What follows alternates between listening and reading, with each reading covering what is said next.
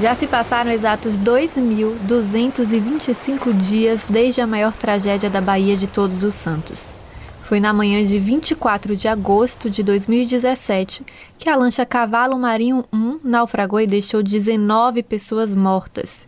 De lá até aqui já se passaram as ondas, as embarcações, a atenção dada ao caso e seis arrastados anos mas ficaram na praia os sobreviventes e as famílias das vítimas com o luto, a sensação de impunidade, um ciclo que não consegue ser fechado e a briga de braço com o sistema judiciário. Não é à toa que morosidade e justiça já são palavras íntimas no Brasil. Uma quase que completa a outra. Na Bahia, talvez trocássemos para lenta, lerda, atrasada, mas tudo isso para chegar a uma mesma conclusão o Poder Judiciário tem falhado com a população. Em 2017, ano da tragédia na Baía de Todos os Santos, a Defensoria Pública do Estado ajuizou na comarca de Itaparica 41 ações contra a Gerba e a empresa dona da embarcação, a CL Transportes Marítimos. Desde 2019, todas estão prontas para serem julgadas, mas aguardando a sentença de indenização.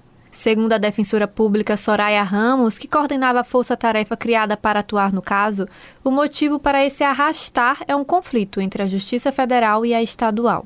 A empresa entrou com recurso dizendo que era para incluir a União. E aí o Tribunal de Justiça da Bahia entendeu que deveria incluir a União e mandou para a Justiça Federal. A Justiça Federal, por sua vez, disse: não, a Defensoria pode escolher, não é obrigatório botar a União e disse não vou julgar também. Então, quando tem conflito entre a Justiça Estadual e a Justiça Federal, quem decide é o SPJ. A espera dos familiares e sobreviventes do acidente da Cavalo Marinho não é solitária. A morosidade da justiça baiana atinge a muitos. Segundo o relatório do Conselho Nacional de Justiça, a média de tempo entre o início do processo e a primeira baixa no Tribunal de Justiça da Bahia é de quase três anos. São 1.036 dias de espera. Por lá já são quase um milhão e meio de processos sem movimentação há mais de 50 dias.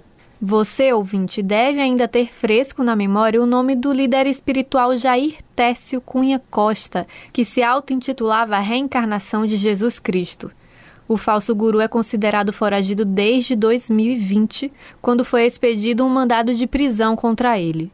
Puxadas pela denúncia da pedagoga Tatiana Badaró, 14 mulheres o acusaram por crimes de natureza sexual. O Ministério Público chegou a oferecer duas denúncias contra ele, uma delas tipificando os crimes de estupro com promessa de cura gay e com o agravante de charlatanismo.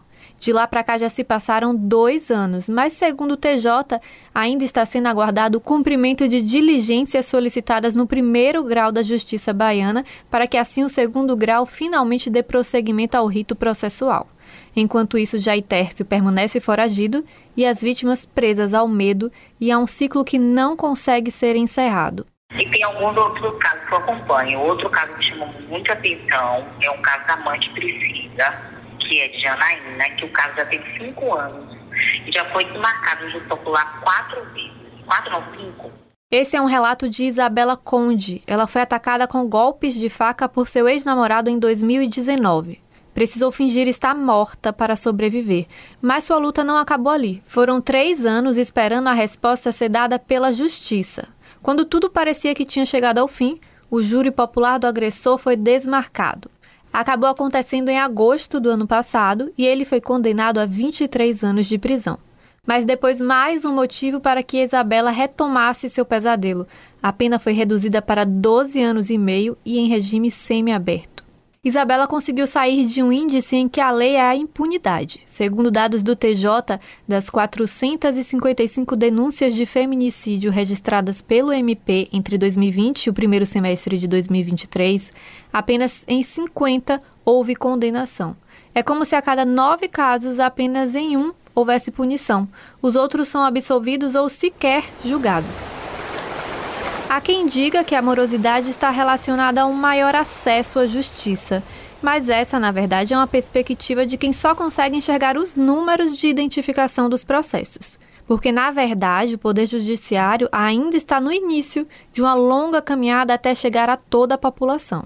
A maior parte da população sequer tem acesso a advogados. Ficam nas mãos de ONGs e da Defensoria Pública do Estado, que com 407 defensores só consegue atender a 22% das comarcas do Estado.